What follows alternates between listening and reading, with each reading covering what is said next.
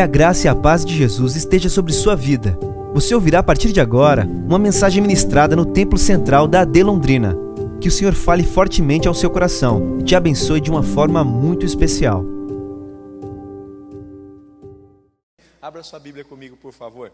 Segundo livro de Samuel, capítulo 6. Segundo livro de Samuel, capítulo 6. Quero ler com você a partir do verso de número 12.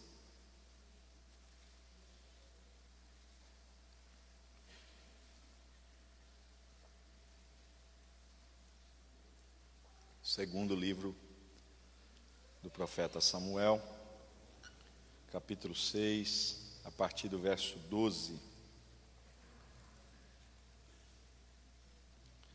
Eu acredito que a versão que eu coloquei aqui na, na tela, Davi, é a NVI, tá? Eu acredito. E disseram ao rei Davi: O Senhor tem abençoado a família de Obed-Edom e tudo o que ele possui por causa da arca de Deus. Então Davi, com grande festa, foi à casa de Obed-edom e ordenou que levassem a arca de Deus para a cidade de Davi. Quando os que carregavam a arca do Senhor davam seis passos, ele sacrificava um boi e um novilho gordo. Davi, vestindo o colete sacerdotal de linho, foi dançando com todas as suas forças perante o Senhor, enquanto ele e todos os israelitas levavam a arca do Senhor ao som de gritos de alegria e de trombetas. Aconteceu que, entrando a arca do Senhor na cidade de Davi, Mical, filha de Saul, observava de uma janela. E ao ver o rei Davi dançando e comemorando perante o Senhor, ela o desprezou em seu coração. Eles trouxeram a arca do Senhor e a colocaram na tenda que Davi lhe havia preparado. E Davi ofereceu holocaustos e sacrifícios de comunhão perante o Senhor. Após oferecer os holocaustos e os sacrifícios de comunhão, ele abençoou o povo em nome do Senhor dos Exércitos e deu um pão, um bolo de tâmaras e um bolo de uvas passas a cada homem e a cada mulher israelita. Então todo o povo partiu cada um para a sua casa. Voltando Davi para casa para abençoar sua família, Mical, filha de Saul, saiu ao seu encontro e lhe disse: Como o rei de Israel se destacou hoje, tirando o manto na frente das escravas de seus servos, como um homem vulgar. Mas Davi disse a Mical: Foi perante o Senhor que eu dancei, perante aquele que me escolheu em lugar de seu pai ou de qualquer outro da família dele, quando me designou soberano sobre o povo do Senhor, sobre Israel. Perante o Senhor celebrarei e me rebaixarei ainda mais, e me humilharei aos meus próprios olhos, mas serei honrado por essas escravas que você mencionou. E até o dia da sua morte, Mical, filha de Saul, jamais teve filhos. Amém? Queridos irmãos, este texto é parte de uma história muito interessante. Davi é o rei de Israel e ele está, neste momento, fazendo algo que sempre esteve no seu coração, trazendo o maior símbolo da espiritualidade israelita para mais perto de si. Se você ler toda a história do Antigo Testamento, você vai se deparar com o momento em que Deus estabelece a construção desse objeto chamado Arca da Aliança. Em determinado ponto da história, esse objeto, Arca da Aliança, será roubado pelos inimigos de Israel. Durante uma batalha, a arca é levada para o campo de batalha, eles perdem a guerra e esse objeto, que é na sua essência madeira revestida de ouro, é raptada, é levada pelos inimigos de Israel e vai passar um bom tempo distante dessa geografia israelita. Com o passar do tempo, essa arca ela é devolvida pelos inimigos e ela vai estar na casa de pessoas que abrigaram esse objeto. Davi vai tentar por duas vezes trazer a arca de Deus. Na primeira, dá errado. E esta que a gente acaba de ler aqui é a segunda tentativa. Na primeira, Davi comete um sério equívoco, porque quando os inimigos devolveram a arca de Deus após a terem roubado, eles a fazem a partir de um instrumento que a gente conhece como carro de boi. Quem aqui já foi da roça ou pesquisa esse mundo agrícola antigo, sabe que antigamente tinham esses carros que eram tocados, puxados por bois. Estes inimigos prepararam um carro de boi, colocaram a arca em cima e despacharam esse objeto. Esse objeto chega em terra israelita e é abrigado por uma família. Davi fica sabendo, ele diz assim: Eu vou resgatar a arca. E o que, que ele imagina? Vou fazer algo interessante. Ele vai então construir um carro novo e vai tentar trazer o objeto da mesma forma que ele havia sido devolvido pelos inimigos. Esse dia dá um problema sério, porque durante essa caminhada, durante essa jornada, a arca vai balançar em cima do carro de boi e usar, que era um dos que estava perto ali como cuidadores é, da arca, ele vai tentar segurar, vai pôr a mão para ela não cair. A Bíblia diz que Deus fulmina usar imediatamente, abre uma rotura, um buraco em usar. E ele cai morto naquele ambiente. Tanto é que aquele ambiente fica chamado de rotura ou abertura em usar. Davi fica extremamente triste. O coração de Davi se abate a tal ponto que ele deixa a arca na casa de Obed-Edom.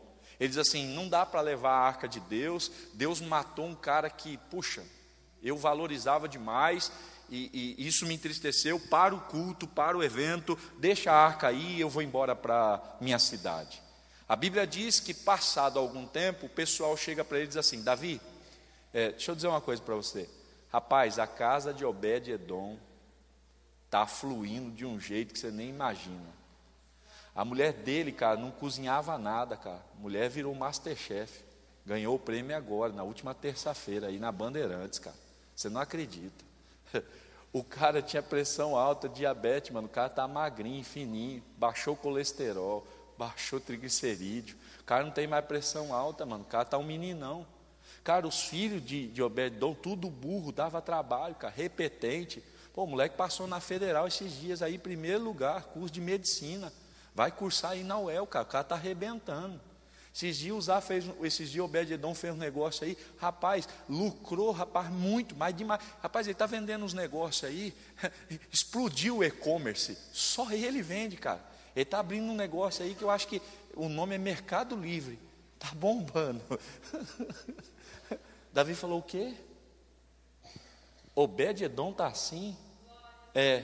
E os caras disseram, ó, não queria dizer nada não, mas foi depois que a arca entrou na casa dele, a história dele mudou. Davi falou: Não, vou trazer essa arca para cá. Aí Davi fala com o Senhor. E aí a Bíblia diz que Davi prepara a volta da arca. E agora ele vai com toda a equipe sacerdotal. E Davi vai para o extremo, irmão. A Bíblia diz que o cortejo de Obed-Edom, da casa de Obed-Edom até a cidade de Davi, é marcado pelo seguinte movimento: os caras com a arca, pensa comigo, os caras com a arca nos ombros, nos varais, quatro caras carregando a arca, eles dão seis passos. A cada seis passos que eles dão, para, mata um boi e mata um novilho. Pensa na cena, irmão. Seis passos, op, dá uma parada aí. Vai lá, mais um churrasco. Mata boi, mata novilho, que queima, que negócio, que cheiro de churrasco. E pensa, cada seis passos. A Bíblia diz que Davi agora vai chegar na cidade dele. Agora você pensa comigo, um cara que é marcado pela perda de usar, o cara que um dia viu Deus matar alguém que tentou tocar na arca. E ele está caminhando, a cada seis passos ele para e diz assim: sacrifica. Morreu alguém? Não, morreu não? Está tudo certo? Vamos continuar. Mais seis passos. A hora que ele está chegando perto da cidade de Davi, que ele percebeu, olhou para trás e assim: está todo mundo em paz aí? Está todo mundo em ordem? Tá. Ufa, Não morreu ninguém, não? Deus não matou ninguém? Não, não, está todo mundo vivo e alegre. A Bíblia diz que Davi começa a dançar, a saltar. A alegria dele é algo tão extraordinário que ele não está com as vestes reais. As vestes reais tinham características específicas. Davi estava com vestes sacerdotais, e as vestes sacerdotais são vestes de linho fino. Não tem muita ostentação, não tem muito glamour, é uma veste simples. E ele não está com as vestes de rei, ele está com as vestes de sacerdote. E, e naquele tempo não é essa calça que a gente usa, a gente, enquanto homem, usa, né? É, apesar que tem gente que vai me censurar. Quem disse que calça é roupa de homem? Homem pode usar saia. Usa o que você quiser, demônio. Faz o que você tiver afim. É, aí era vestido, uns vestidos assim de linho. Aí a Bíblia diz que Davi começou a pular. E nesse pular de Davi extravasar, parte do vestido sobe. E Davi mostra parte da perna que ficaria em oculto. Outros estudiosos dizem que nesse movimento de Davi, parte do seu peitoral também fica exposto. E do alto da janela da sua casa, que a gente pode chamar de palácio, nós temos a sua esposa, Mical, olhando. Ela está olhando o cortejo. O cortejo está entrando na cidade de Davi e ela está olhando. E ela percebe o movimento do marido, marido pulando, rodando no mistério, sei lá o que Davi estava fazendo. Só sei que ela olhou e disse assim: Meu Deus do céu, que homem maluco, o que, que esse cara está fazendo? Ele não tem noção de quem ele é, ele não tem noção da, da posição que ele ocupa. Sabe aquela vergonha, irmã, que você tem do seu marido em algum momento? Foi esse dia que Mical teve vergonha.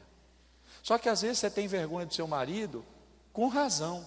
A gente às vezes dá motivo a gente vai andar sujo, a gente aparece quem tem descabelado, mal penteado, né? A gente aparece meio, meio rebentado, tal. Você olha, meu Deus, você olha com que eu casei, né? Senhor, tem misericórdia. Podia estar arrumadinho, bonitinho, cheirosinho, maior que chegou aqui hoje. Mas tá bom. Essa vergonha passa. Mical não. Mical teve vergonha da forma como Davi decidiu adorar a Deus. Davi fez o evento, deu pão para todo mundo, bolo para todo mundo, fez uma festa. Agora ele disse assim: terminou, gente, eu vou para casa, vou abençoar minha família. Quando ele entra em casa, Mical aborda ele e Mical diz o seguinte: Você se comportou como um vadio. Essa é a expressão correta. Você agiu como um homem vagabundo. Davi olhou para ela e disse assim: Eu não fiz isso para você, eu fiz isso para o Senhor. Eu não estou agindo assim diante de homens, estou agindo diante de Deus. E eu estou fazendo isso porque Deus me colocou no lugar do seu pai e da sua família. E essas pessoas que você disse que eu me humilhei diante delas, fique tranquilas, fique tranquila, não foi diante delas, foi diante do Senhor. E tem uma informação para te dar: vou fazer mais porque o Senhor merece isso. E o texto termina dizendo: Mical termina os seus dias sem ter filhos. É sobre esse texto que Deus quer falar com a gente aqui hoje. Amém? A primeira lição que eu quero extrair desse texto e compartilhar com você é que muitas vezes nós acreditamos que a construção de um bom estímulo é fundamental para a reação coletiva. Todos nós, enquanto servos de Deus, vamos tendo esta inclinação para esta pseudo-verdade e achamos que se a gente produzir um estímulo bom, todo o povo vai reagir de forma positiva. E esse texto vai desconstruir esta inclinação que eu tenho em relação a esta pseudo-verdade. Porque é possível perceber nesse texto o maior estímulo espiritual sendo produzido na cidade de Davi. Davi não está fazendo um culto simples. Esse culto pode ser chamado como a celebração da volta da arca da aliança. E a arca da aliança, como eu mencionei a você, é o maior símbolo, é a maior representação física no Antigo Testamento da presença de Deus entre o povo. Não há nada mais elevado, não há nada mais sublime do que a arca da aliança entre o povo de Deus. E neste dia, na cidade de Davi, nós temos a arca acessando o ambiente. Esse estímulo espiritual é o mais sublime que pode ser produzido nesse tempo. Mas a Bíblia vai dizer para nós que enquanto Davi celebra, nós temos Mical que lamenta. Enquanto Davi está eufórico, eu tenho alguém extremamente decepcionado. Esta é uma manhã que a gente precisa entender isso, porque muitas vezes repousa sobre nós que produzimos em alguma instância esse movimento de culto, essa preocupação. Se o povo não reage positivamente, talvez o problema esteja no culto. E da mesma forma, esta pseudo-verdade pode se estabelecer em você. Porque você diz: se eu não sinto, se eu não consigo viver esse ambiente, a culpa é do culto. Nessa manhã eu quero dizer algo muito simples, mas muito verdadeiro ao seu coração.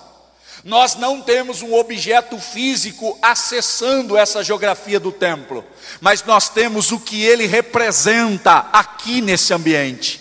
A arca representava a presença de Deus no meio do povo. Essa presença não é acessada fisicamente, mas está nesse lugar. Deus está aqui. E da minha parte pode haver uma preocupação. Se não há uma resposta da igreja em relação ao que aqui vivemos, talvez o problema seja a gente que prepara isso em alguma instância. E talvez esteja do outro lado a mesma preocupação. Se eu não consigo sentir nada, talvez é porque eu não esteja no lugar adequado. O problema está no evento.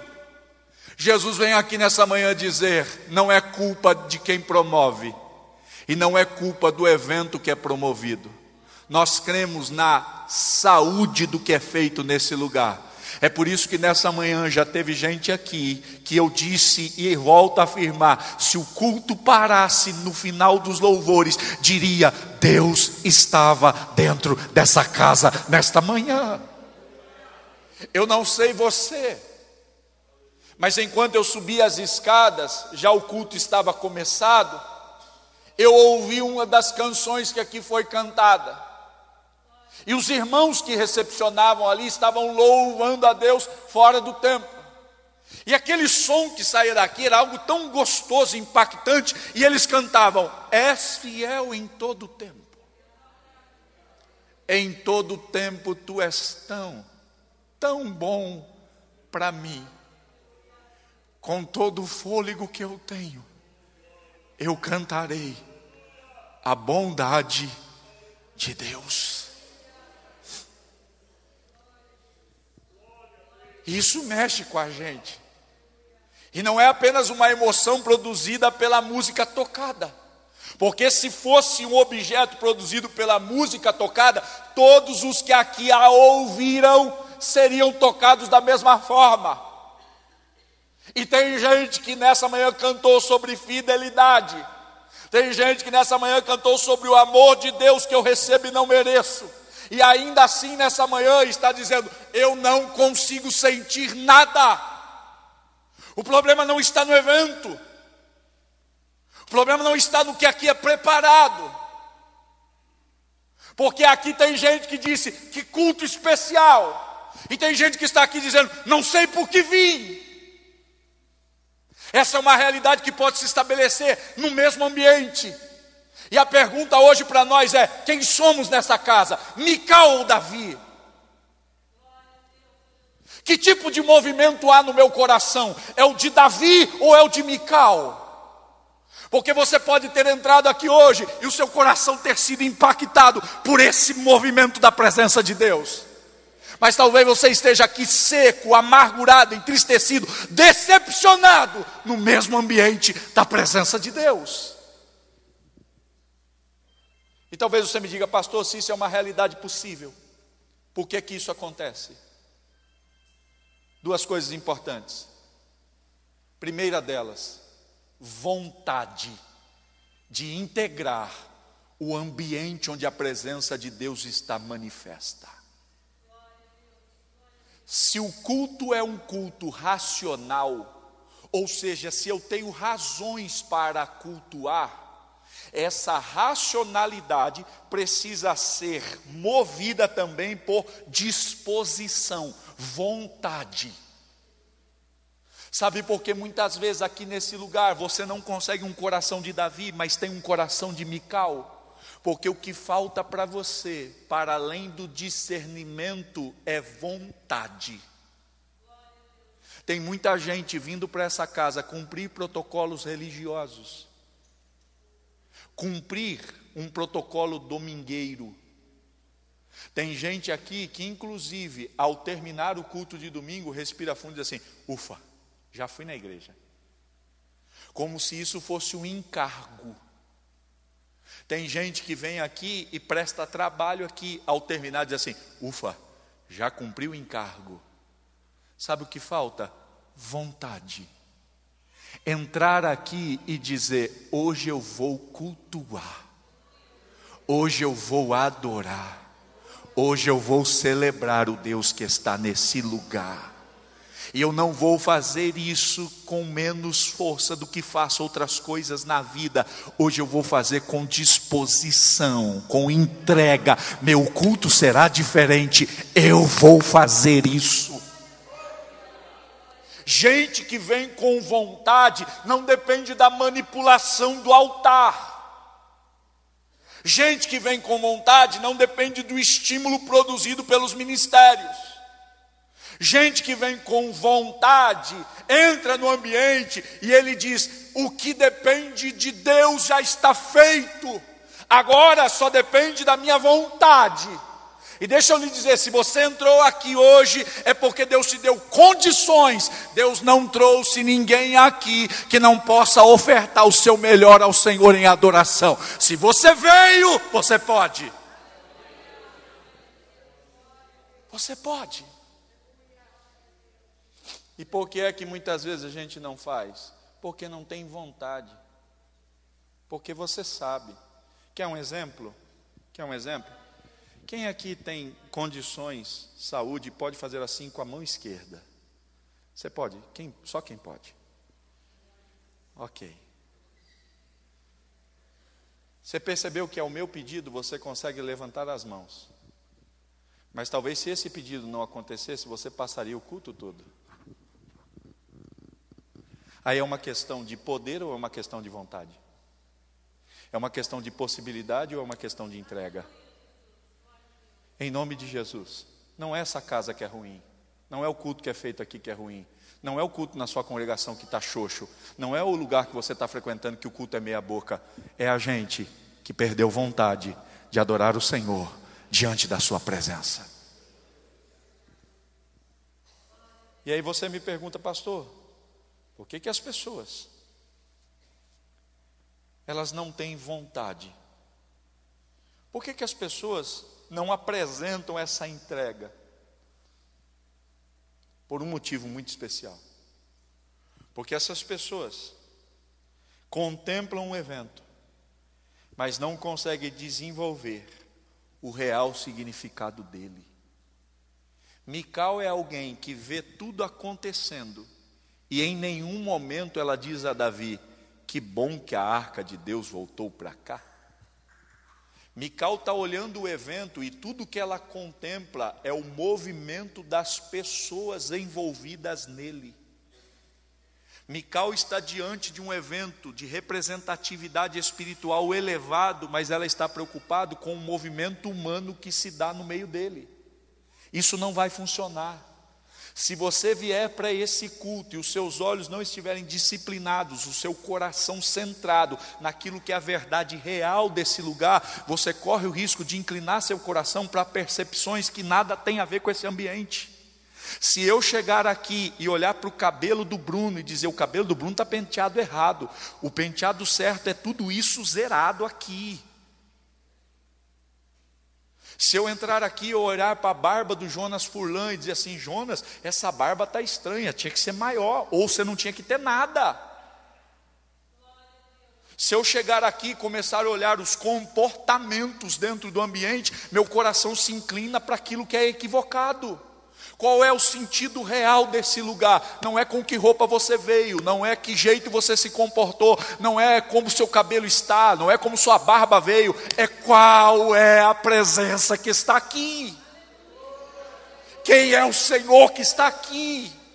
Quem está sendo entronizado nesse lugar através dos louvores e adoração? O sentido desse lugar é: Deus está aqui, e se Ele está aqui, tenho pouca importância em outras coisas. Se o pastor prega de terno e gravata, camiseta ou calça jeans, é Deus quem está aqui.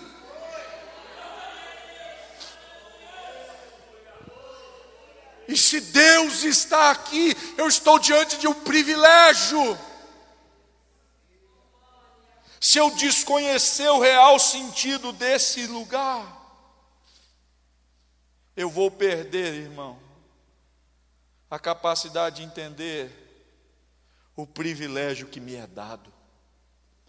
Porque vamos ser sinceros, galera do Ministério de Louvor, vocês cantaram demais hoje, tocaram demais hoje. Pessoal do Ramachia, vocês cantaram demais, benção. Mas vamos ser sinceros: os anjos cantam melhor que a gente. Sim ou não? Cadê o Gabriel solto? Cadê o Gabriel? Não está aqui, miserável? Mas deve estar tá por aí. Eu acho que qualquer anjo, meia boca, canta mais do que o Gabriel solto. Que canta demais. Eu ouço o Gabriel solto. Ah, meu Deus do céu, esse moleque canta muito. Mas qualquer anjo, irmão, anjo júnior. Isso é o que eu penso, tá? Não vai dizer que na Bíblia tem anjo júnior. Ah, o pastor disse que tem anjo júnior, anjo sênior, anjo master. Mas eu imagino que qualquer anjinho do céu, se abrir a boca para louvar, é algo sobrenatural. Se no céu tiver som, o som que a gente produz aqui não chega nem aos pés do que é produzido lá. E se a gente contasse apenas com talento, o céu já sobrepujaria a gente demais. Agora, se a gente contar com caráter, o céu aí ganha de lavada. Porque eu tenho certeza que quem está diante do Todo-Poderoso é muito mais santo do que eu e você. Só que olha o privilégio. O Senhor disse: Meus ouvidos, meus olhos estarão voltados para esse lugar. Imagina que nessa manhã os olhos e os ouvidos do Todo-Poderoso chegaram em Londrina. Se inclinaram para essa casa nessa manhã e Deus está dizendo: Eu estou ouvindo cada um louvando aqui. Eu estou recebendo o culto de cada um nesse lugar. Vocês podem ofertar, que eu estou disposto a receber. Eu não os estou comparando ao que eu recebo aqui em cima, eu os estou inserindo a tudo que acontece aqui. A gente está acessando o lugar mais sublime da presença de Deus com o nosso culto nesse lugar. Isso é privilégio. Privilégio. Se eu não entender isso, se eu não conseguir discernir isso, eu vou perder a possibilidade de me engajar nesse privilégio e usufruir dele de forma tão sublime. A quarta lição que eu divido com você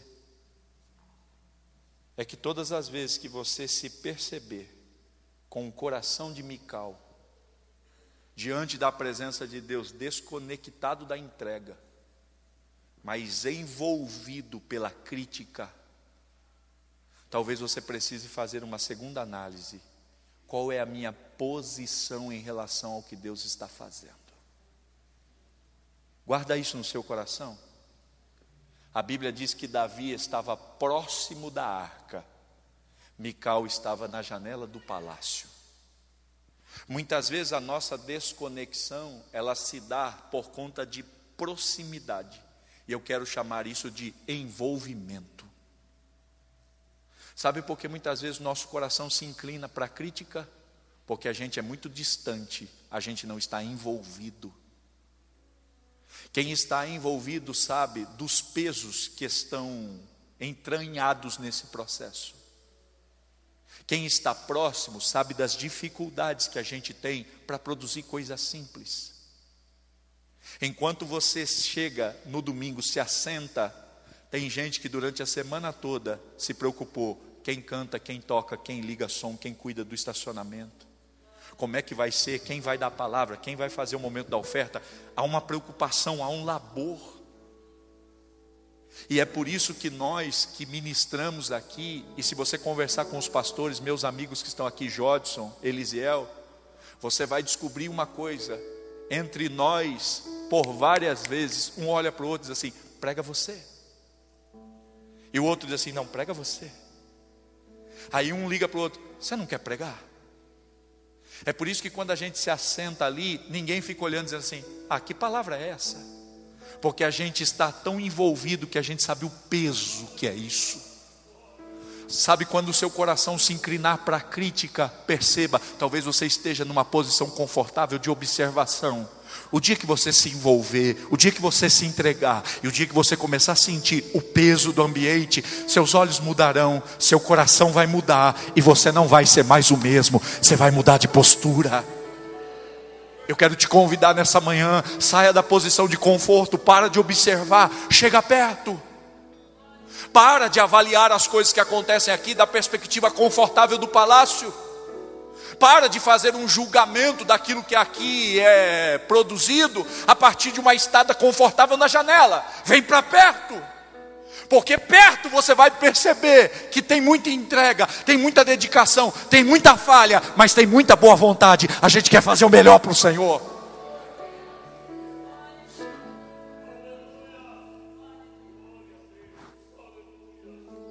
E eu dou um conselho a você e termino.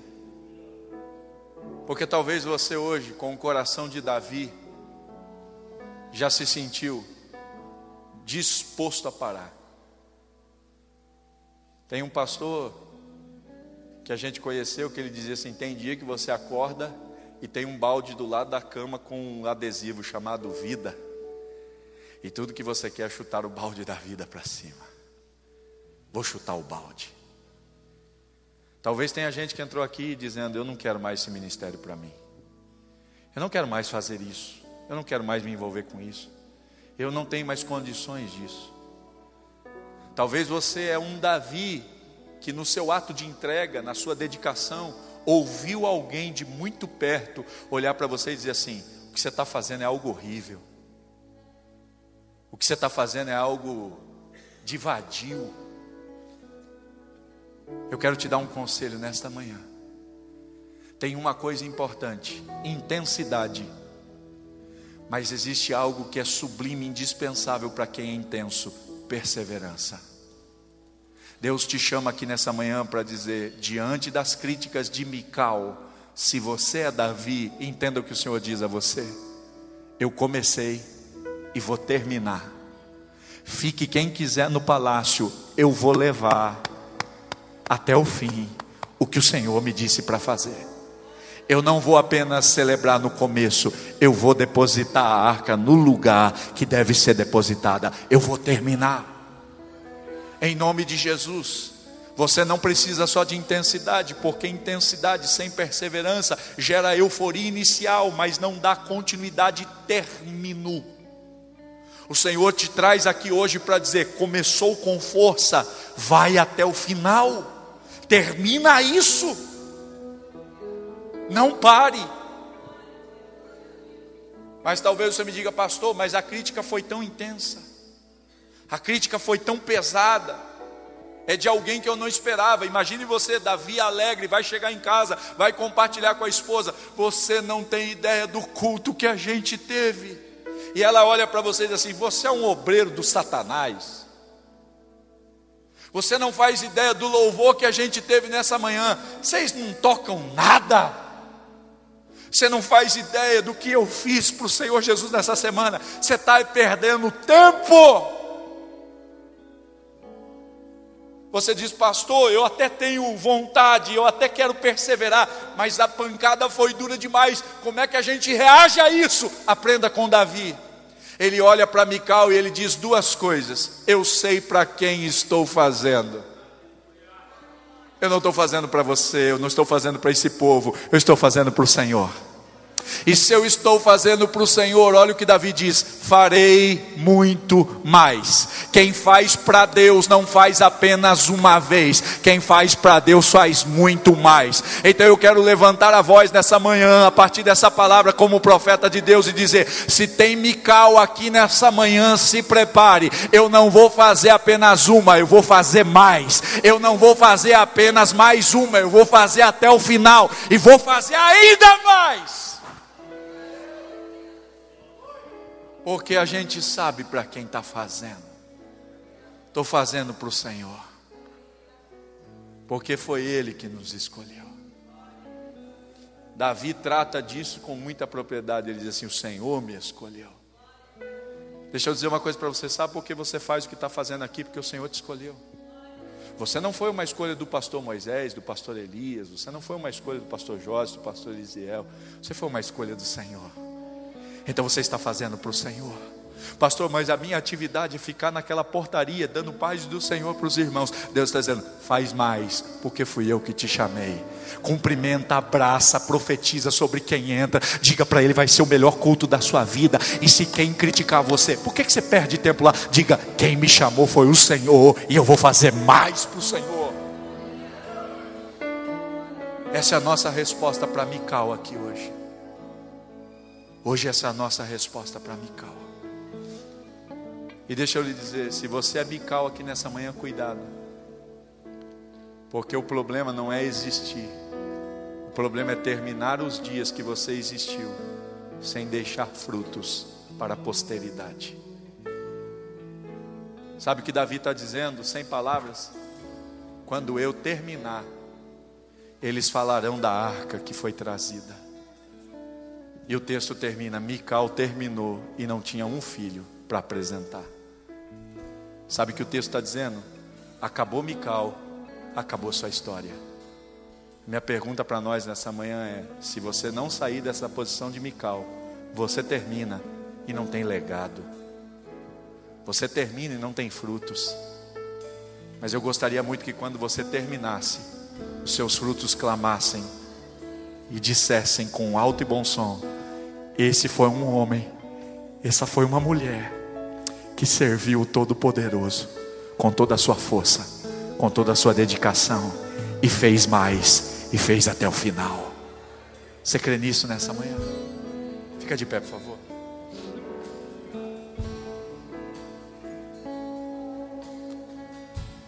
A gente pode terminar essa manhã cantando o que a gente cantou no começo, que Ele é fiel em todo tempo.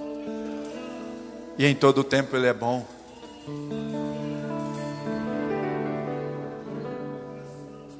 Com todo o fôlego que eu tenho, eu cantarei a bondade de Deus. Meu desejo nessa manhã é que essa igreja não seja marcada pelo espírito de Mical. Meu desejo nessa manhã é que se levante corações iguais ao de Davi e que a gente diga: Eu vou fazer, vou fazer até o fim e vou fazer mais porque o Senhor me chamou.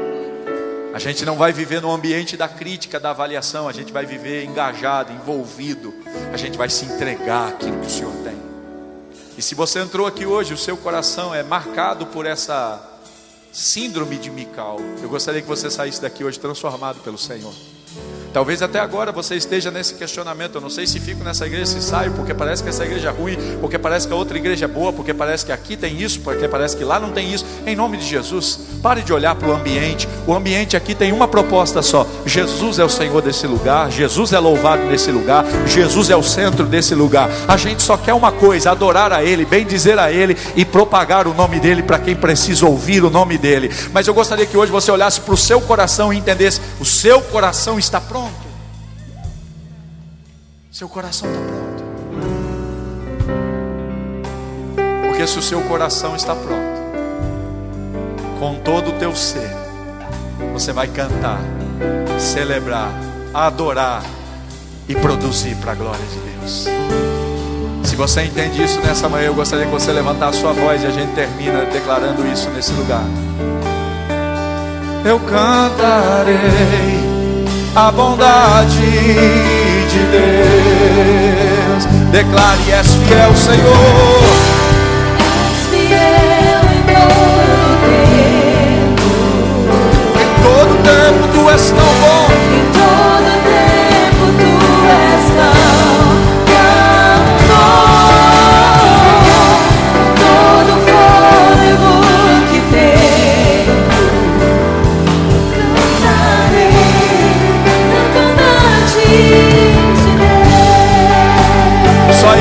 Com as tuas mãos levantadas diga: És fiel em todo